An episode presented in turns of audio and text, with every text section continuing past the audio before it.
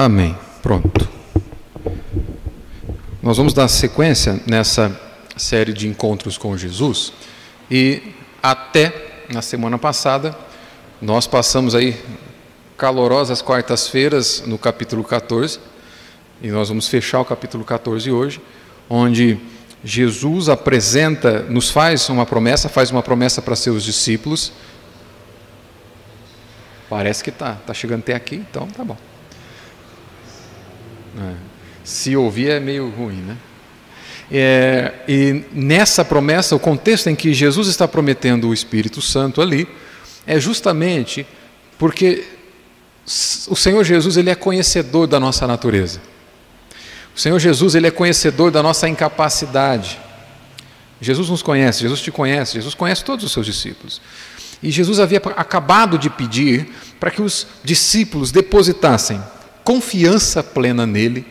No capítulo 14, verso 1, ele havia dito assim: Credes em Deus, credes também em mim, né? mostrando a igualdade, a igualdade de essência entre o Pai e o Filho, em dizendo que ambos são dignos de confiança e que você pode depositar sua fé neles. O único Deus, Pai, Filho, e agora ele vai, hum, com essa promessa do Espírito Santo, mostrar ele conhece a nossa incapacidade de cumprir aquilo que ele pediu. Ele havia pedido para nós crermos, ele havia pedido para nós nos apegarmos às palavras dele, e ele vai dizer no verso 21 que nós vimos aí ah, em dias anteriores, que aquele que tem os mandamentos dele e os guarda, esse é o que ama ele. Então a nossa relação de amor com Cristo, ela não é demonstrada apenas por meio de uma confissão verbal, a nossa relação de amor com Jesus, ela não é demonstrada apenas por uma presença física em uma comunidade onde pessoas cantam para Jesus, falam sobre Jesus, né, cantam sobre Jesus. A nossa demonstração de amor, segundo o próprio Cristo, a linguagem do amor de Cristo é a obediência. Por isso que ele diz no verso 21 desse mesmo capítulo aqui, aquele que tem os mandamentos dele e os guarda, Guardar os mandamentos de Cristo aqui significa manter os olhos sobre Ele, de tal forma a você tê-los para si e carregar consigo. Então, essa é prova que nós demonstramos que o amamos. Então, no primeiro bloco que nós vimos, no versos 16 e 18, nós vimos algumas características desta promessa do Espírito Santo. Né, a gente viu que o prazo de validade da promessa do Espírito é eterno, é infindável, porque o Espírito foi nos dado para estar conosco para sempre. Para isso que ele nos deu o Espírito Santo. Nós vimos também, dos versos 19 até o verso 24, na semana passada, o alvo dessa promessa. E a gente viu que a promessa do Espírito Santo não foi garantida para todas as pessoas indiscriminadamente. O Espírito Santo é prometido, é prometido para aqueles, e tão somente para aqueles que antes mesmo da fundação do mundo foram alvos do amor incondicional, salvador, eletivo do Deus Pai. Então, esses que o Pai determinou salvar, esses que o Filho redimiu, perdoou com a sua morte vicária na cruz, são os mesmos que serão selados, receberão, serão garantidos pelo Espírito Santo de Deus. E hoje, depois desse resumo aí de quase um mês, hoje nós vamos fechar essa parte do capítulo desse capítulo de João, esse capítulo 14, vendo a função do Espírito. O que, que o Espírito Santo faz por nós? O que, que o Espírito Santo faz em nós? E sem mais delongas, você pode acompanhar comigo o texto ali, se quiser acompanhar na tua Bíblia, eu acho que o tamanho dá para você acompanhar ali. Mas os versos 25 até o 31 do capítulo 14, Jesus está dizendo o seguinte: Isto vos tenho dito, estando ainda convosco, mas o Consolador, o Espírito Santo, a quem o Pai enviará em meu nome, esse vos ensinará todas as coisas, e vos fará lembrar de tudo o que vos tenho dito. Deixo-vos a minha paz, a minha paz vos dou, não vou lá dou como o mundo dá, não se turbe o vosso coração, nem se atemorize. Ouvistes que eu vos disse: Eu vou e volto para junto de vós. Se me amasseis, alegrar-vos-ieis de que eu vá para o Pai, pois o Pai é maior do que eu. Disse-vos agora, antes que aconteça, para que quando acontecer, vós creiais. Já não falarei muito convosco, porque aí vem o príncipe do mundo, e ele nada tem em mim. Contudo, assim procedo para que o mundo saiba que eu amo o Pai e faço como o Pai me ordenou. Levantai-vos, vamos daqui. Nós vamos tirar daqui algumas alguns ensinos de função de funções desempenhadas pelo Espírito Santo, mas acho que é importante a gente entender logo de ponto inicial aqui que o Espírito Santo é a provisão de Deus para o seu povo. Provisão de Deus para os eleitos. E quando eu falo de provisão aqui, uh, eu quero dizer que o Espírito Santo é aquele que propicia tudo, absolutamente tudo, que você e eu precisamos para sermos dele, para vivermos para Deus.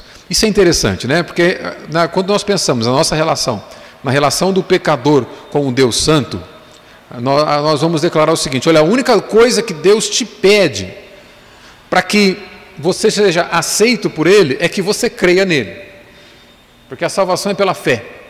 Nós dizemos isso aqui. Né?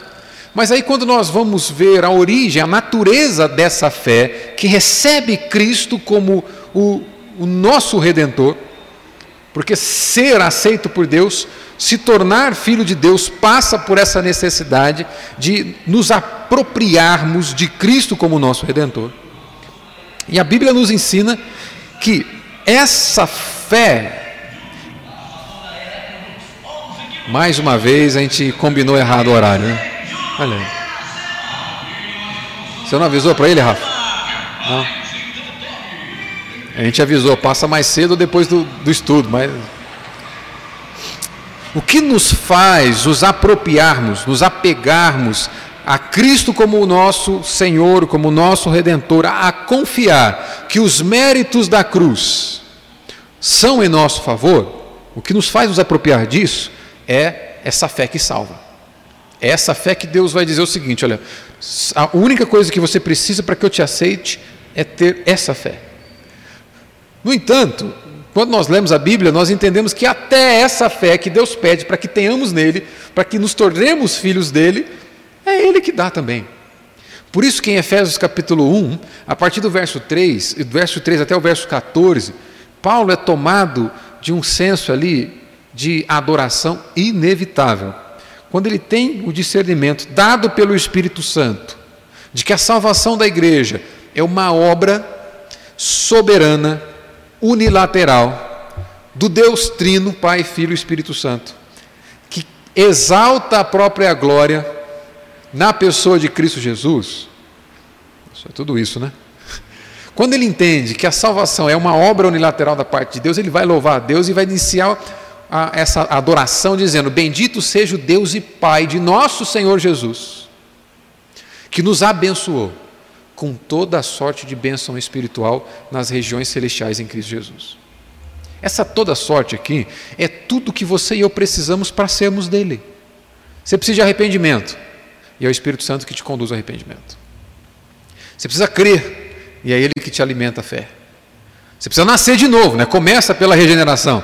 E é Ele que opera isso. Isso nós vamos ver aqui.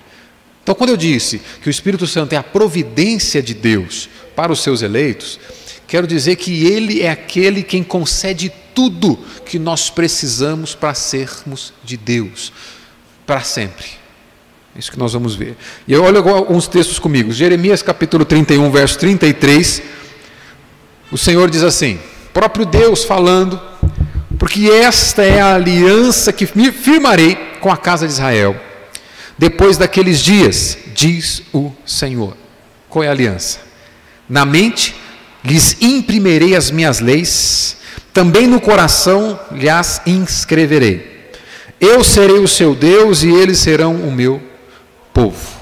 Tem essas, essa, esse destaque em vermelho, em vermelho aqui, é, é um paralelismo que enfatiza a mesma ideia. Na mente, no coração, são inscritas a lei de Deus, são inscritas a vontade de Deus, de uma forma que nós sejamos arrebatados para Ele e sejamos tomados é, como inevitavelmente alicerçados nessa aliança.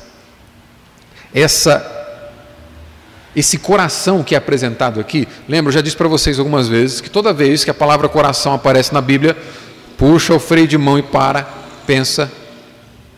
Ele nunca está falando apenas do campo do afeto. Não é apenas isso. Não é apenas em relação a sentimento, como nós entendemos a palavra coração hoje.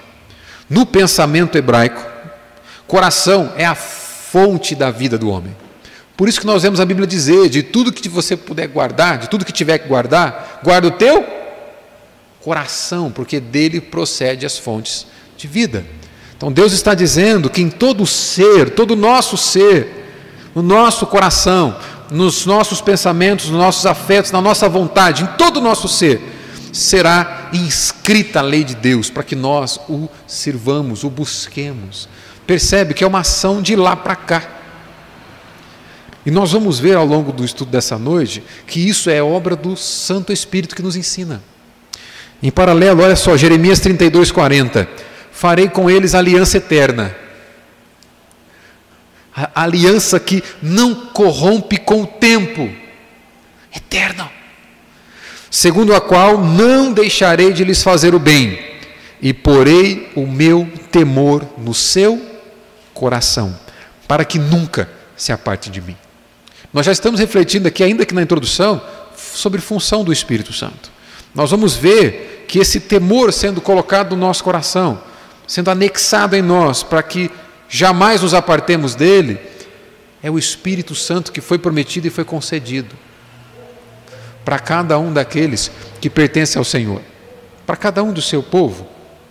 E certa vez, há alguns anos atrás, ensinando as doutrinas da graça para um jovem, né, ele perguntou para mim assim: como é que eu faço para saber que eu faço parte desses eleitos aí, que recebem o Espírito Santo e ele jamais deixa, jamais se desliga do Redentor? Como é que eu faço para saber? Se uma vez salvo, salvo para sempre? Como é que eu faço para saber que eu pertenço a esse grupo dos que foram amados incondicionalmente desde antes da fundação do mundo? E a minha resposta para ele foi baseada nesse texto aqui. Eu fiz uma proposta com ele. Eu disse para ele o seguinte: assim, olha, vamos fazer, vamos fazer uma, um combinado. É, você conhece algum lugar aqui na cidade ou aqui na, na, região em que existe uma balada nervosa em que você pode ir e todos os tipos de pecados estarão ali à disposição e você pode usufruir de todos os prazeres que o pecado concede para a carne? Ele falou: Eu conheço, eu já frequentei muitos lugares assim. E aí eu falei, eu fiz com ele um combinado. Então vamos fazer o seguinte: sábado você vai lá. Sábado você vai nesse lugar e você prova dos prazeres que o pecado com qual o pecado alimenta a carne. Ele olhou para mim e falou: Está amarrado, pastor. Está repreendido isso aí. Eu, eu, eu, perguntei, mas por quê? Ele está dizendo: Não, eu não, não posso fazer isso, porque hoje eu temo a Deus. Eis a evidência. A evidência de que você é dele é que há temor de Deus no seu coração. Há temor em ir contrário à vontade daquele quem você diz que ama. Há temor em agir contrário àquele que te salvou graciosamente. E de onde vem esse temor? Vem dele. Você se separa para Ele porque Ele te separou para Ele. Esse é o ponto. Por isso que Jeremias está dizendo isso. Deus dizendo: Eu porei o meu temor no coração deles. E para quê? Para que jamais se apartem de mim. Esse temor é justamente um resultado da ação do Espírito que habita em nós. Estamos falando de função do Espírito. Mas prosseguindo, João capítulo 1, versos 12 e 13, já vimos isso semana passada, vamos reforçar. Olha só, João está dizendo assim: Mas a todos quantos o receberam, deu-lhes o poder de serem feitos filhos de Deus. Então há um poder que nos transforma em filhos de Deus. A gente não pode passar por alto essa frase aqui. Há um poder que transforma-nos em, filme, em, filmes, em, em filmes de Deus, é uma boa, né? Em filhos de Deus. E essa linguagem de poder, ela fica bastante evidente também lá na carta de Paulo aos Efésios. Você deixa anotado aí. Efésios, no capítulo 1, o apóstolo Paulo ele ora pela igreja, depois dele fazer uma exaltação, adoração a Deus, né, pelo fato da ação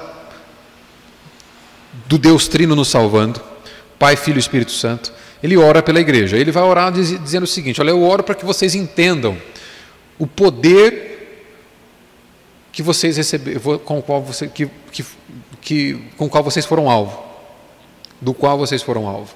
Eu oro para que vocês entendam o poder que Deus usou para te fazer nascer de novo.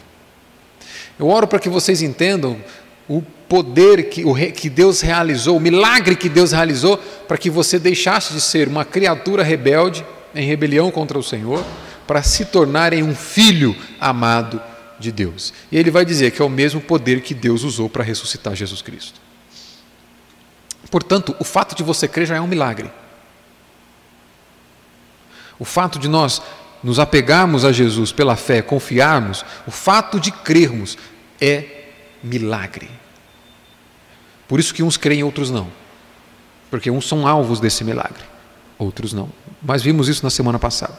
E no verso 13, esses que são alvos desse milagre, João vai dizer o seguinte: os quais, esses filhos de Deus, não nasceram do sangue, nem da vontade da carne, nem da vontade do homem, mas de Deus. Nasceram de Deus. E olha só, João capítulo 3, tem um jogo de palavras incrível aqui. Eu ainda estou falando. Isso aqui é a introdução, tá? Pode ficar tranquilo que antes das 10 a gente termina. Uh, João capítulo 3, os versos 3 a 8, olha só que o que o próprio Jesus vai dizer. Lembra quando o fariseu Nicodemos vai até Jesus, faz declarações acerca do mundo espiritual, do reino de Deus, dizendo para Jesus: certamente o Senhor vem de Deus. É impossível um homem fazer o que o Senhor faz sem que tivesse vindo de Deus. E aí Jesus vai dizer isso aqui para ele. Respondeu Jesus: Em verdade, em verdade te digo que se alguém não nascer de novo, não pode ver o reino de Deus. E nós já vimos que esse nascer de novo aqui significa nascer do alto, nascer de Deus. Verso 5: Quem não nascer da água e do Espírito não pode entrar no reino de Deus. Então, esse nascer de novo é uma obra realizada soberanamente do, pelo Espírito Santo. É o que em teologia nós chamamos de regeneração. É o gerar de novo, nascer de novo. Verso 7. Não te admires de eu te dizer, importa-vos nascer de novo. Olha o verso 8. O vento, palavrinha que está escrito ali em grego é pneuma, sopra onde quer. Ouves a sua voz, mas não sabe de onde vem nem para onde vai. Assim é todo o que é nascido do Espírito, pneuma. Esse, esse jogo de palavras de Jesus é fantástico. Eu disse que é o Espírito Santo que opera esse milagre. Né? Nicodemos, quando Jesus disse para ele, um doutor da lei, né, um, um, um intérprete da lei, quando Jesus disse para ele, olha, você tem que nascer de novo. A tua natureza humana não te dá qualquer condição de você discernir a minha obra. Você precisa nascer de novo. E aí Nicodemos vai pensar, mas como assim? Eu tenho que voltar para o ventre da minha mãe? Como? É, é, na, na, mente de Nicodemos, a, a, a afirmação é o seguinte: é impossível, não dá. E aí Jesus vai dizer no verso 7: Não te admires que eu te disse isso, que te, você tem que nascer de novo. E aí o verso 8 ele vai dizer: Olha, o vento sopra para onde quer. Ouves a sua voz, mas não sabe de onde vem nem para onde vai. Assim é todo o que é nascido do Espírito. Por que, que eu fiz o destaque ali para a palavra pneuma? Vento em grego é pneuma. Espírito em grego é pneuma. A gente poderia traduzir isso aqui da seguinte forma: o Espírito sopra onde quer. Assim é todo aquele que é nascido do Espírito. O que, que Jesus quer dizer aqui?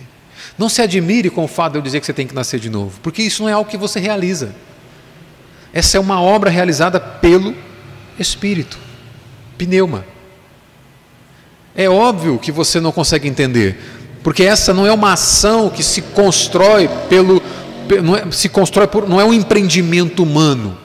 O novo nascimento não é uma obra humana, é uma obra divina realizada pelo Espírito. O Espírito Santo que é indomável, segundo a colocação de Jesus aqui, ele sopra onde crer.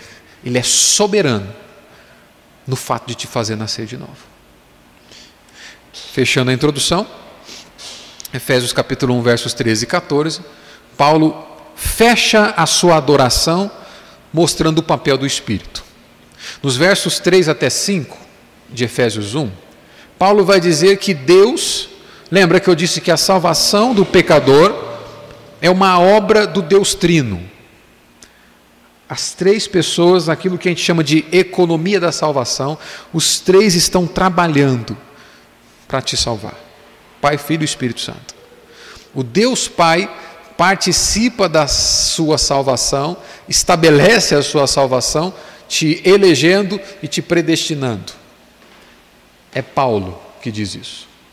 O Deus Filho participa da tua salvação, estabelece a sua salvação, te redimindo e perdoando, com a sua vida e morte substitutiva na cruz.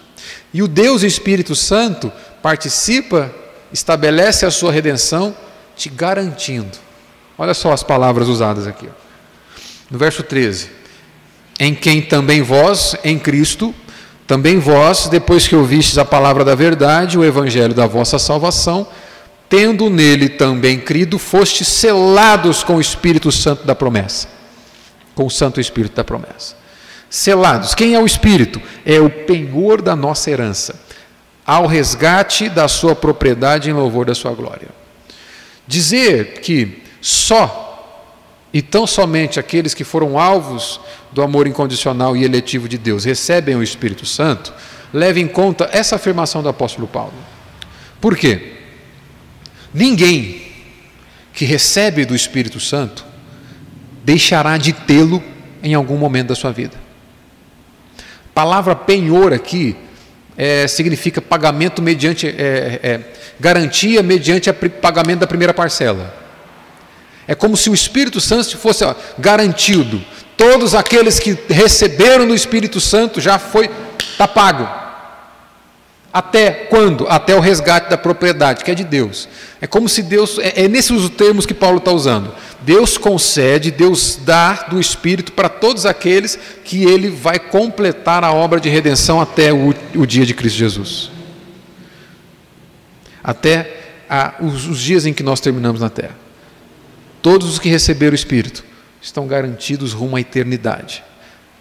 Isso é a função do Espírito. Agora eu quero desenvolver isso com o texto que nós lemos de João. Tudo bem até aqui? A gente pode fazer, por conta do nosso tempo, eu passo e faço a exposição aqui. Depois a gente tira um tempinho no final para tirar dúvidas, caso existirem.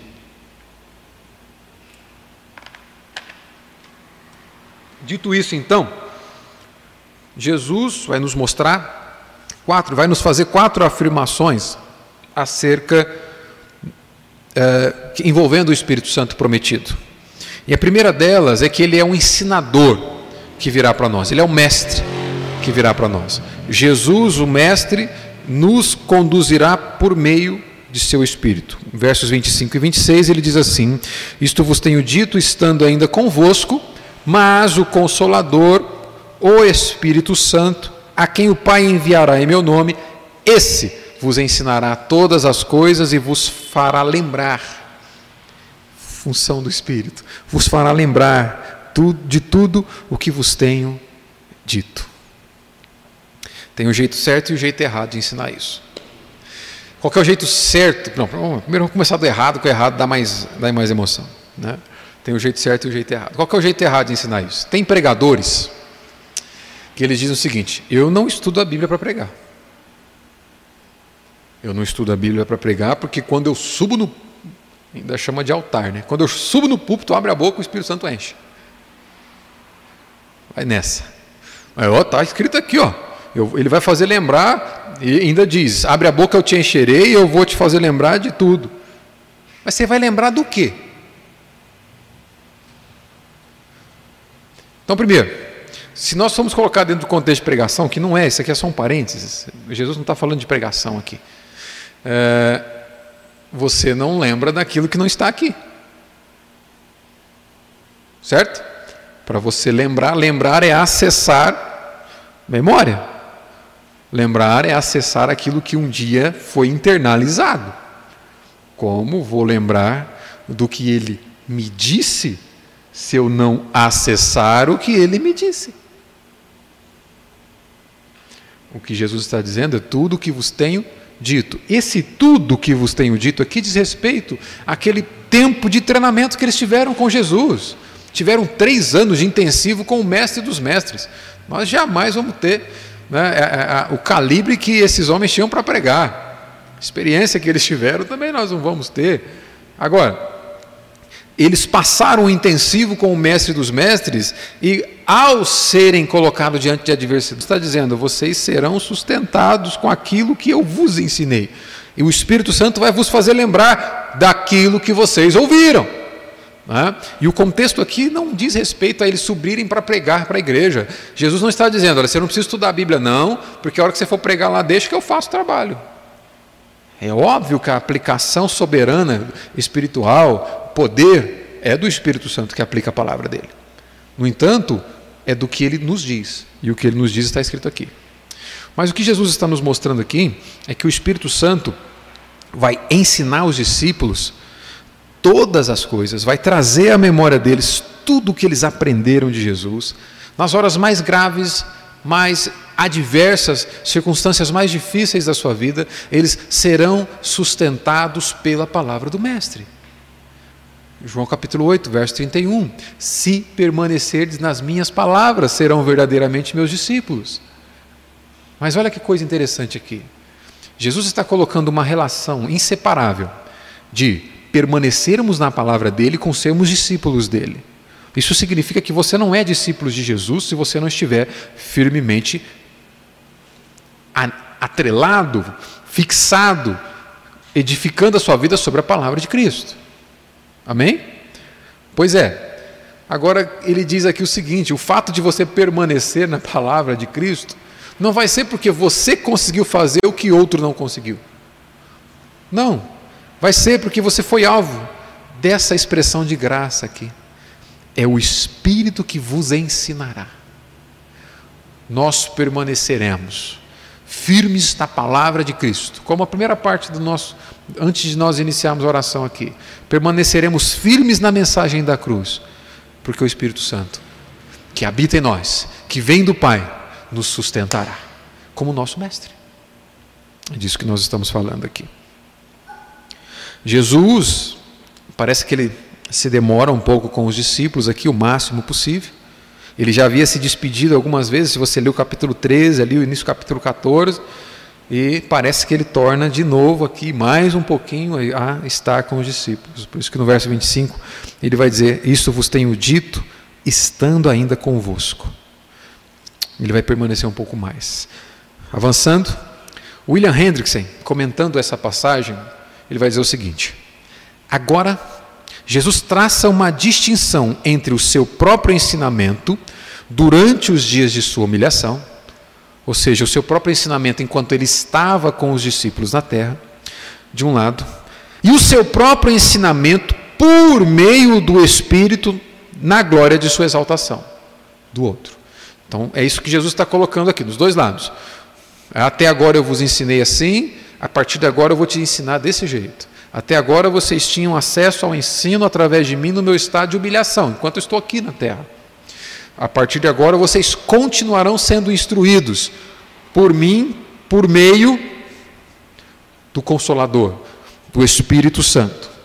A ideia central dos versículos 25 e 26 pode resumir-se da seguinte maneira: Enquanto eu estive fisicamente com vocês, eu lhes dei alguns ensinamentos que depois da minha partida física eu, por meio do Espírito, tornarei mais claro a vocês. Além do mais, Então eu lhes ensinarei tudo o de que vocês precisam a fim de realizarem o trabalho de testemunhas que lhes está designado. Hendrickson ilustra de uma forma muito interessante esse papel do ensino, o papel de mestre do Espírito Santo. Irmãos, ah, nós, dia após dia, temos motivos para louvar o Senhor. Toda a via de acesso ao ensino do Espírito é a palavra do Mestre. Ele vos fará lembrar de tudo que vos tenho dito. Mais uma vez, quando a liderança dessa igreja diz para você a necessidade de você estar ativamente, estar sempre presente, para aprender a palavra de Deus, para se alimentar dela aqui, nós não estamos falando isso porque nós queremos plateia para poder expor aquilo que a gente está falando. Nós estamos falando isso aqui porque não há outro meio do Espírito Santo conduzir a sua vida a não ser através das palavras do Mestre. Agora entenda isso. A necessidade de nós aplicarmos o coração em cada oportunidade que o Senhor nos dá de sermos alimentados por essa palavra. E mais uma vez, nós estamos sendo lembrados disso essa noite. De que Ele usa a Sua palavra para dirigir as nossas vidas, e isso aqui é mover do Espírito Santo. Não, mover do Espírito Santo não é pura e simplesmente se, você, se nós é, tivermos algumas experiências aqui que não podem ser explicadas por, a, por um pensamento racional de tudo aquilo que está acontecendo. Não, mover do Espírito Santo não é tão pura e simplesmente se você baixar a tua cabeça, começar a chorar e lavar o chão da igreja com as tuas lágrimas. O Espírito Santo pode fazer tudo isso. Pode te levar às lágrimas, à contrição, quebrantamento. Mas mover do Espírito vem acompanhado de edificação na palavra do Mestre. Ele vos ensinará. Segunda coisa que ele diz acerca da função do Espírito, ou dessas palavras finais aqui, é que a paz consoladora vai estar conosco.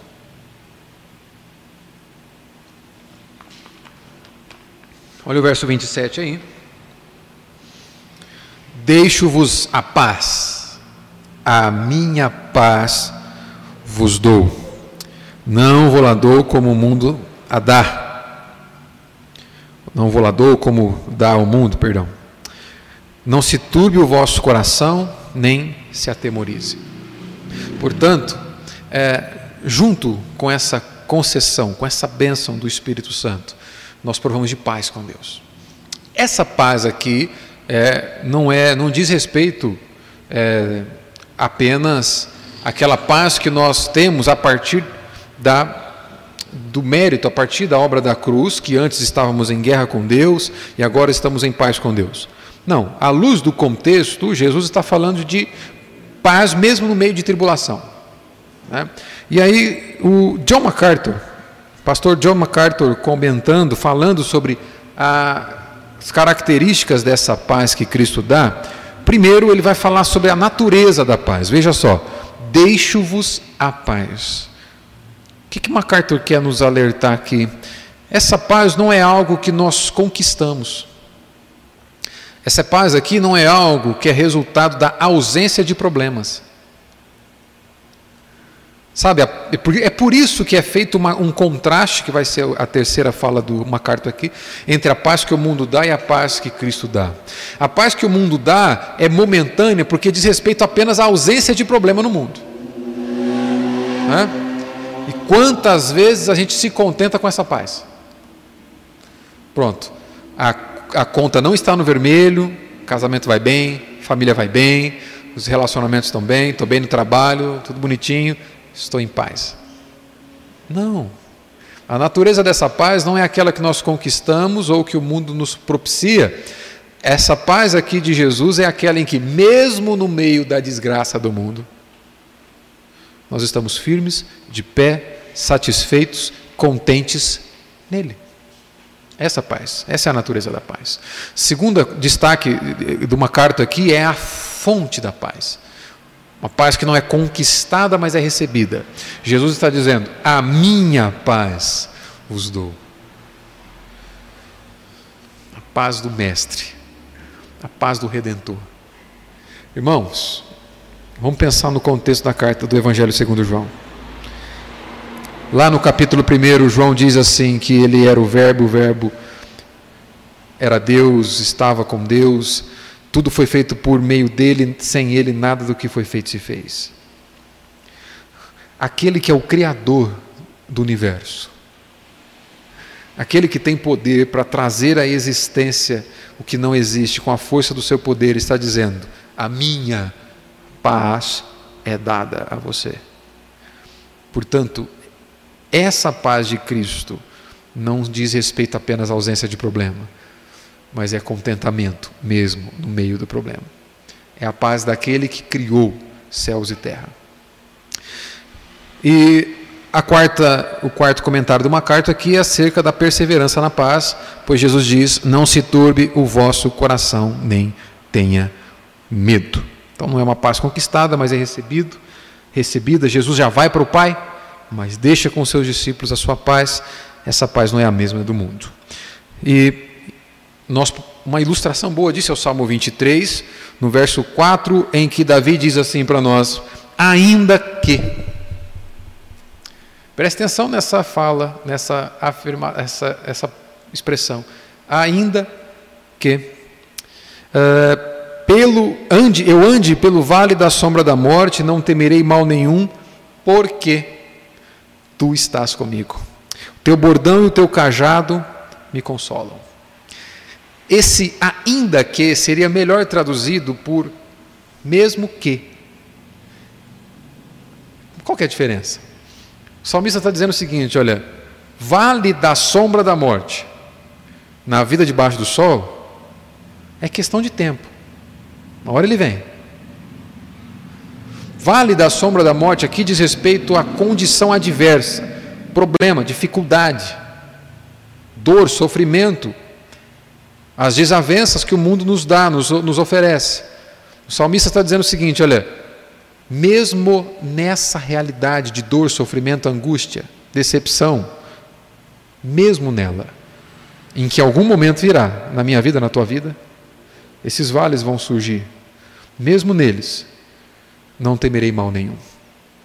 E a explicação é porque a fonte da paz está conosco, porque tu estás comigo. Então, é uma paz que, mesmo no meio do desastre, a gente consegue contemplá-la, a gente consegue uh, estar de pé. Está doendo, mas estamos de pé, porque o Senhor está conosco. Não estamos entregues à nossa própria sorte ou à nossa própria força Paulo também entendeu, entendeu isso. E quando ele escreveu esse texto aqui, ele estava preso.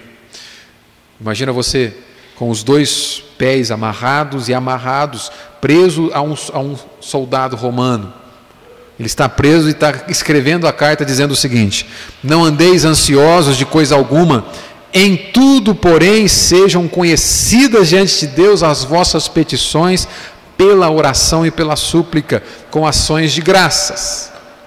E, verso 7, e a paz de Deus, que excede todo o entendimento, guardará o vosso coração e a vossa mente em Cristo Jesus. Percebe que essa experiência de sermos guardados, de ter nossa mente, o nosso coração, a fonte da nossa vida guardada em Cristo Jesus, passa pela necessidade de uma experiência anterior que é dada no verso 6. Olha só, não andeis ansiosos por coisa alguma. O que é coisa alguma? Coisa alguma é coisa alguma. Qualquer experiência frustrante, qualquer experiência de dor, de desilusão, qualquer uma. Porém, sejam conhecidas, ou seja, que tudo isso, que toda essa experiência seja apresentada diante de Deus por meio da oração e pela súplica. súplica. A oração é o, teu fato, é o teu gesto de falar com Deus. A tua súplica é aquilo que Paulo usava, é rogo. É você demonstrar que você é pequeno e ele é grande, que você é totalmente dependente do suporte, da assistência, do cuidado dele, com ações de graças. Isso aqui, irmão, quando, quando a gente entende isso, isso muda a forma de nós enxergarmos a diversidade. Paulo está nos lembrando Ele está nos mostrando que a gente prova, a gente experimenta dessa paz quando nós expressamos gratidão. Olha só, é como se ele dissesse: toda vez que você for apresentar diante de Deus as suas dores, a, a sua lista de pedidos, não se esqueça de lembrar daquilo que ele já fez. Porque a gente tem uma facilidade muito grande de pedir, né? Eu quero isso, quero aquilo, quero aquilo, quero aquilo, como se, o, é, como se a oração fosse um meio de, de, cumprir, de recebermos uma lista de supermercado espiritual. Não é? Como se fosse ali o nosso cartão de crédito que a gente passa aqui e recebe lá. Paulo coloca a necessidade de nós lembrarmos do que ele já fez. E é como e, e faz isso na prática. Quando você tem um monte de pedido para falar, para entregar diante de Deus, começa a lembrar de tudo que ele já fez por você. Começa a lembrar do cuidado dele, começa a lembrar do que ele te cuidou, do que ele te livrou, o que ele já fez, como que ele te sustentou, o fato de você estar de pé até aqui, o fato de você ser alvo de um amor que você não poderia conquistar, a cruz de Cristo, pronto. E aí sim, a paz de Deus que excede o entendimento humano.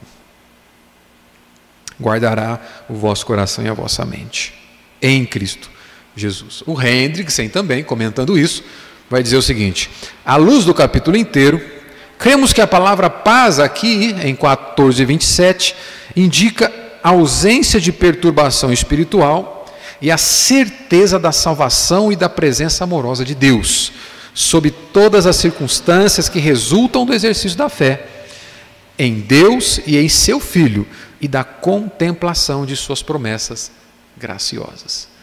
Deus que já fez, continuará fazendo, e isso nos sustenta gratos diante dele. Terceiro destaque que Jesus nos mostra aqui é que, vindo o Espírito, lembra que no início dessa, quando nós estudamos o início dessa promessa do Espírito, ele vai dizer: vocês não ficarão órfãos, né? Eu não vou deixar vocês sozinhos, eu vou enviar o Consolador e o Salvador virá para junto de nós, ele já veio nos certificar a redenção, e ele virá por meio do seu Espírito. E no verso 28, Jesus vai dizer: Ouvistes que eu vos disse, vou e volto para junto de vós. Se me amasseis, alegrar-vos-ieis de que eu vá para o Pai, pois o Pai é maior do que eu Disse-vos agora, antes que aconteça, para que quando acontecer, vós creiais. Jesus disse que os discípulos deveriam se alegrar por sua volta para o Pai. Né? O Salvador que veio para nos redimir, voltará para o Pai que o enviou para a redenção e enviará o Consolador que aplicará os resultados dessa redenção no nosso coração. Vá acompanhando o raciocínio, porque eu vou te fazer uma pergunta aqui. O Consolador vai iniciar então a sua obra intercessora. É necessário que ele vá. Olha só, o Pai envia, o Filho obedece, cumpre o plano. Aquele plano que foi estabelecido antes da fundação do mundo, agora é cumprido no tempo e no espaço. Ele volta para enviar o Espírito, que aplicará o resultado, os méritos desse plano executado, da morte de Cristo, aplicará em, no coração de cada um do povo de Deus. Quando Jesus diz, pois o Pai é maior do que eu, e agora, como é que fica? Antes, lá no capítulo 10, ele havia dito o seguinte: Eu e o Pai somos um. Aqui no capítulo 14, quando Felipe diz para ele assim: Olha, Senhor, mostra-nos o Pai, isso nos basta. Ele vai dizer o seguinte: Ah, rapaz, estou tanto tempo contigo que você não percebeu ainda? Quem me vê, vê o Pai. Nós somos um. Eu disse que aquele verbo rogar, do verso 16, significa que é, é, é o pedido que é realizado entre duas pessoas de mesma patente. Ou seja, eles são iguais. Agora aqui Jesus diz que o Pai é maior. E aí, como é que a gente resolve esse problema? São iguais ou não? Por que, que ele é maior? Cinco segundos para você pensar e responder. Desiste? Nem passou cinco segundos, né? Mas olha só, tem esse homem aqui ajuda a gente a entender. O Erwin Wiesber, ele vai dizer o seguinte: quando Jesus estava na terra, limitou-se necessariamente a um corpo humano. Em um gesto espontâneo, colocou de lado o exercício independente de seus atributos divinos e se sujeitou ao Pai. Nesse sentido, o pai era maior do que o filho. É evidente que quando o filho voltou para o céu, tudo o que havia colocado de lado lhe foi restituído. Como que a gente desenha isso aqui? Olha, o pai, que é a, a fonte, o manancial divino aqui, é, é a fonte do filho, envia o filho. Então, nós temos Deus Pai enviando, ordenando. Deus Filho respondendo, servindo essa ordenação, cumprindo com esse envio. Ah, quando nós pensamos nessa diferença que pode se chegar a entender, por isso que tem seitas que vão usar esse texto aqui para dizer que Jesus não é Deus, porque ele mesmo diz que Deus é superior a ele. Não é disso que Jesus está falando que Jesus está dizendo aqui é o seguinte: olha, eu assumi forma de servo, isso vai ficar claro em Filipenses capítulo 2. Eu assumi a forma de servo para cumprir uma ordenança do Pai. Na economia da salvação, por que, que a gente usa esse termo aqui em teologia? Os três são três pessoas coexistindo em um único Deus. É um único Deus. No entanto, para cumprir o plano de redenção do povo de Deus, eles assumem funções. Só isso.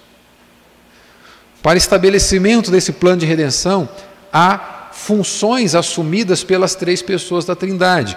O Pai elege e predestina, o Filho redime e perdoa, o Espírito aplica a obra da redenção em todos os que foram redimidos, perdoados, porque estavam eleitos e predestinados. São funções assumidas aqui e, no entanto, que não mudam a natureza deles. Nos pensamentos, e, e Jesus coloca que eles deveriam amar, expressar o amor pelo Senhor Jesus, pelo fato dele estar voltando, eles deveriam se alegrar com isso. Nos pensamentos e nas meditações ali dos os discípulos, eles estavam concentrados demais em si mesmo. Jesus está corrigindo essa postura aqui mais uma vez. Eles estão concentrados demais em si mesmo. Você vai lembrar que eles, em algum momento, vão discutir entre si, os discípulos vão discutir entre si qual vai ter uma posição de mais é, privilégio no reino de Cristo. Né? Será que eu vou ser um primeiro-ministro? Né? Será que eu vou. Eu quero sentar do lado direito dele, eu quero ter alguma e eles imaginavam Cristo, o Messias, como esse tipo de rei, né, que ia reinar na terra, estabelecer o reino de Israel, né, imediatamente ali, e, tirar Israel da, da sujeição dos romanos. Eles imaginavam esse tipo de redentor e disputavam, inclusive, por cargos no reinado de Cristo. E Jesus, desde da sua, uh, do início do seu relacionamento com os discípulos, vai deixar claro para eles que ele tem uma prioridade. No capítulo 4 do Evangelho de João, aqui ele vai dizer: a minha prioridade, a minha comida é fazer a vontade do Pai. É apenas nesse sentido que Jesus se torna melhor, que o filho se torna menor, perdão, que o Pai. Porque ele assume uma posição de servo para te redimir, para fazer o que você não conseguiria fazer quer salvar a si mesmo. Vamos lembrar que eles estavam vendo Jesus com uma intenção muito utilitarista. Ele vai libertar o Israel dos, dos romanos, e aí agora nós vamos ter o reino de Israel restaurado. Isso fica evidente aqui, olha, Atos capítulo 1, versos 6 e 7. Antes de Jesus voltar para o céu, os discípulos perguntam isso de novo. E olha só a relação em onde aparece o Espírito Santo aqui, ó. Verso 6: Então os que estavam reunidos lhe perguntaram: Senhor, será este o tempo em que restaures o reino a Israel? Respondeu-lhe Jesus: Respondeu-lhes: Não vos compete conhecer tempos ou épocas que o Pai reservou pela sua exclusiva autoridade. Qual é o pensamento aqui ainda? um reino estabelecido aqui, vamos tirar os romanos e vamos reinar como nós reinávamos antigamente. Verso 8: Mas recebereis poder. Aqui o reino. Esse é o reino do qual Jesus sempre falou para aqueles homens. Esse é o reino do qual Jesus fala para nós, que somos seus discípulos. Mas recebereis poder ao descer sobre vós. Quem? O Espírito Santo. E sereis minhas testemunhas, minhas testemunhas. Aqui o estabelecimento do reino. E sereis minhas testemunhas, tanto em Jerusalém, em toda a Judéia, como em toda a Judéia e Samaria e até os confins da terra. Não, eu não estou pensando em Israel, eu não estou pensando em um estabelecimento de um reinado aqui. O meu reinado, como ele havia dito pra, também para Pilatos, não é deste mundo. E o meu reinado vai alcançar todo o globo. Como vai alcançar? Por meio do Espírito. Vocês pregarão o Evangelho serão minhas testemunhas. E é interessante as palavras, a sequência aqui, Jerusalém, Judeia, Samaria e confins da terra, não é algo progressivo. Jesus não está dizendo, olha, se concentrem em Jerusalém, depois vocês vão para a Judéia, depois vocês vão para Samaria, depois vocês vão para os confins da terra. A forma como é construída aqui, dita por Jesus, ele está dizendo, olha, o meu reino é estabelecido em céus e terra, por todo o globo terrestre, ao mesmo tempo. Então vocês ficam aqui, vão para lá, mas ao mesmo tempo cumpram com o papel que eu vos dei de pregar o meu evangelho. Porque é o evangelho de Cristo que estabelece esse reino de Cristo em onde pecadores são retirados, resgatados do império das trevas e transportados para esse reino aqui. O Salvador virá e ele nos ajudará, inclusive, e tem nos ajudado desde então a cumprir com o estabelecimento do seu próprio reino. Amém? Por fim, caminhando para o fim, mas ainda não terminando. Oito e meia, né? tem mais uma hora ainda. O inimigo será derrotado para nosso benefício. Nos versos 30 e 31, Jesus vai dizer o seguinte: Já não falarei muito convosco porque aí vem o príncipe do mundo, e ele nada tem em mim.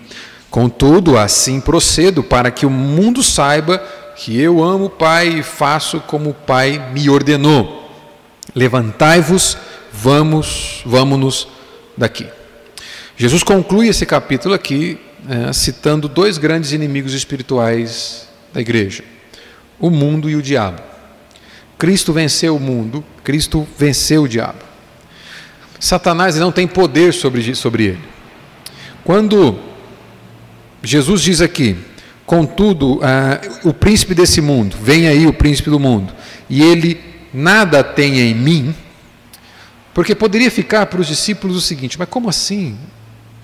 Jesus foi capturado, foi condenado como se fosse um criminoso. O que Jesus vai deixar claro aqui é que o que está prestes a acontecer, porque depois dessa conversa vai ter ainda, Jesus vai falar mais sobre a função do Espírito e ele logo será capturado pelos soldados do templo. Mas ele quer deixar claro, para que por isso que ele vai dizer, olha, para que vocês entendam depois. Eu vou dizer agora para que vocês creiam quando acontecer. E Jesus está deixando claro que o fato dele ser capturado ali não é porque Satanás tem algo com o qual acusá-lo.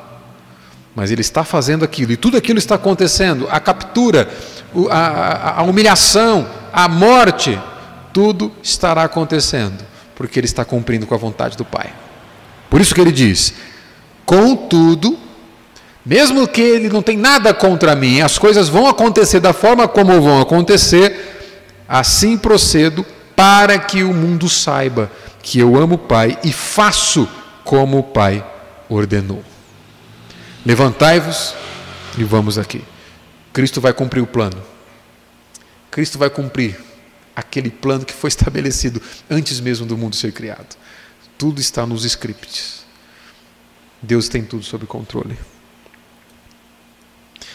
Em Efésios capítulo 2, versos de 1 a 5, nós temos isso. Ele vos deu vida, estando vós mortos nos vossos delitos e pecados nos quais andastes outrora, segundo o curso deste mundo, segundo o príncipe da potestade do ar, que agora atua nos filhos da desobediência, entre os quais também todos nós andamos outrora, segundo as inclinações da nossa carne, fazendo a vontade da carne e dos pensamentos, e éramos por natureza filhos da ira. Esses inimigos foram vencidos. Quais eram os inimigos aqui? O mundo foi vencido por Jesus. Você não é mais escravo do mundo. Você não é mais escravo, você não, não, não vive mais pelos ditames do mundo. Outro inimigo vencido aqui, Satanás. Você não vive mais pelos ditames do príncipe deste mundo. E outro inimigo vencido aqui, sua própria vontade pecaminosa. Verso 3: As inclinações da nossa carne. Não, até o pecado foi vencido. Você não vive mais sob o poder do pecado. Você agora pode lutar contra ele. E tudo isso por causa dessa expressão que inicia o verso 4. Mas Deus. O evangelho inteiro está nesse mas Deus aí. Sendo rico em misericórdia por causa do grande amor com que nos amou, e estando nós mortos em nossos delitos e pecados, Paulo enfatiza, ó, a participação tua foi com pecado e transgressão. Ah, pastor, com o que eu participei na salvação? Pecado. Morte espiritual. Paulo está enfatizando aqui, olha, mas Deus, sendo rico em misericórdia, e detalhe, vocês estavam mortos, não se esqueçam disso. Ele enfatiza mais uma vez: sendo rico em misericórdia, por causa do grande amor com que nos amou, e estando nós mortos em nossos delitos, nos deu vida juntamente com Cristo. Pela graça, sois salvos. Esses inimigos foram vencidos pelo nosso Redentor que nos concedeu um favor imerecido. Amém? Voltando lá, olha só. Jesus estava consciente aqui dos passos de Judas, dos soldados romanos, uh, dos guardas do templo que iam capturá-lo, dos membros do sinédrio. Eles estavam saindo para prender Jesus, no entanto, tudo está ocorrendo como nos scripts. Ali, na sua morte, Satanás é vencido e a gente vai fechando com isso. Capítulo no 2, Colossenses, de 13 a 15, Paulo também diz o seguinte: E a vós outros que estáveis mortos. Você percebeu que Paulo faz questão de que você saiba disso, né?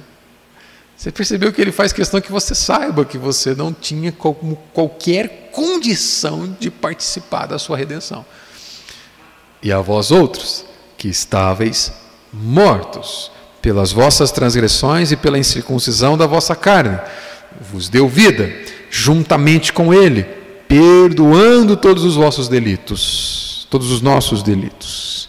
Tendo cancelado o escrito de dívida que era contra nós e que constava de ordenanças, o qual nos era prejudicial, removeu-os inteiramente, encravando na cruz. A morte de Cristo, a morte da cruz de Cristo, é a vitória de Deus contra o pecado, a vitória de Deus contra este mundo, a vitória de Deus contra Satanás. E despojando, verso, verso 15: despojando os principados e as potestades, publicamente os expôs ao desprezo, triunfando sobre eles, ou triunfando deles, na cruz. O príncipe desse século não tem mais com que nos acusar. Concluindo, o Espírito Santo é prometido pelo Senhor Jesus para nos auxiliar na tarefa de cumprirmos o que Ele solicita de nós. E Ele nos ajudará em todos os dias da nossa vida. Nós já vimos isso aqui. Segunda conclusão: Jesus promete o Espírito Santo a todos aqueles que foram alvos do amor incondicional de Deus desde antes da fundação do mundo. Terceiro, o Espírito nos regenera, nos ensina todas as palavras de Cristo. Quarto, ele nos concede verdadeira paz. Ele testemunha em nossos corações a eficácia dos méritos salvadores de Jesus Cristo. E sexto, ele nos certifica que em Jesus Cristo já vencemos o mundo, o maligno e o pecado. Irmãos, uma, uma, uma forma disso aqui ficar cravado no teu coração é você entender que o, o meio estabelecido pelo Senhor para que você e eu nutramos relacionamento com o Santo Espírito, é nos alimentarmos continuamente da palavra do Espírito. Cristo é a personificação né, do Verbo vivo, Verbo encarnado, a palavra de Deus. É como se nós olhássemos para esse livro aqui e tivéssemos acesso à pessoa de Cristo. Porque Ele é o Verbo, Ele é a palavra de Deus que se fez carne. E Ele se promete a nós, Ele se dá a nós, cumprindo com o plano do Pai, nos redimindo, nos perdoando, Ele se dá a nós por meio do Seu Santo Espírito, nos batizando com o Espírito. Batismo com o Espírito é isso, é ser selado por Ele, é tê-lo habitando em, em si, é tê-lo conosco. No entanto, em passagens como essa, Jesus nos lembra da necessidade de estabelecermos relacionamento com esse Espírito. E o meio que ele também estabeleceu para isso é que cada vez mais nós estivermos imersos na realidade bíblica. Portanto, querido, querida, meu irmão, minha irmã, vida devocional é o que alimenta a nossa relação com o Espírito Santo. Então, esquece, a, a, esquece a, essa ideia de pensar que estando na igreja somente assistindo culto na igreja e indo para casa, isso é suficiente para que você se relacione com o Espírito Santo. Aqui é apenas o, o, o lugar de formação. Aqui nós estamos sendo nutridos com essa palavra. Agora, o meu conselho para você é que você faça uso daquilo que aprendeu. Que você medite. Pregue para o teu coração isso. Que você estabeleça relacionamento com Cristo por meio do Espírito, que é a palavra de Deus, se alimentando continuamente dela, buscando uma forma, buscando nela mesmo meios de viver que deixem evidentes, que deixam evidentes que o seu compromisso com o Senhor é estabelecido pelo seu compromisso com a palavra do mestre. Perceba que Cristo enfatizou aqui a relação de ensino que o Espírito Santo tem conosco. Ele vai te fazer lembrar daquilo que você se alimentou. Se alimente da palavra. Se alimente da Escritura. Não sejamos ingênuos. O Espírito Santo te faz lembrar. Para você lembrar, tem que ser internalizado. Veja só a, a, a, ação soberana do Espírito. Quando você vai ler a Escritura, ele te dará o discernimento do que está escrito. E isso vai ser internalizado no seu coração e servirá de recursos para quando você passar por necessidades. Porque é no momento da angústia que você vai trazer à memória aquilo que já está aí. A compreensão da letra foi dada pelo Espírito, isso alimentou o teu coração e você fará uso desse alimento, porque ele te trará, te trará à memória aquilo que ele mesmo te deu. Mas a interface para essa para esse alimento é a palavra de Deus se alimente dela, busque a Deus através dela. Não, é, não negligencie o poder de uma vida constante ou de uma vida em constante observação da Escritura Sagrada. Amém? Vamos orar e a gente abre um tempo para questões caso tivermos aí. O Rafa falou que eu tenho mais 30 minutos ainda. Louvado seja o Senhor. Pai Santo, bendito seja o Senhor exaltado nosso Deus soberano. Obrigado, ó Deus, por essa noite de mais uma vez meditarmos a tua palavra e entender que através dela nós somos alimentados e dirigidos pelo teu Santo Espírito. Obrigado, Senhor, por cada irmão, por cada irmã que esteve aqui presente. Oro também pedindo, rogando ao Senhor para que teu Espírito aplique em nosso coração aquilo que nós aprendemos aqui. Pai Santo, não permita que nós negligenciemos ah, o poder de uma vida dedicada em constante aprendizado da palavra do Senhor. Ó oh Deus, que esse meio que o Senhor nos deu para sermos alimentados da Sua vontade seja amado por nós.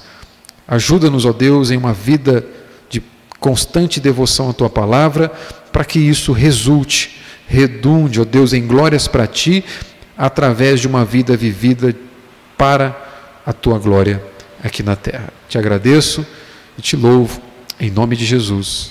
Amém. Louvado seja Deus.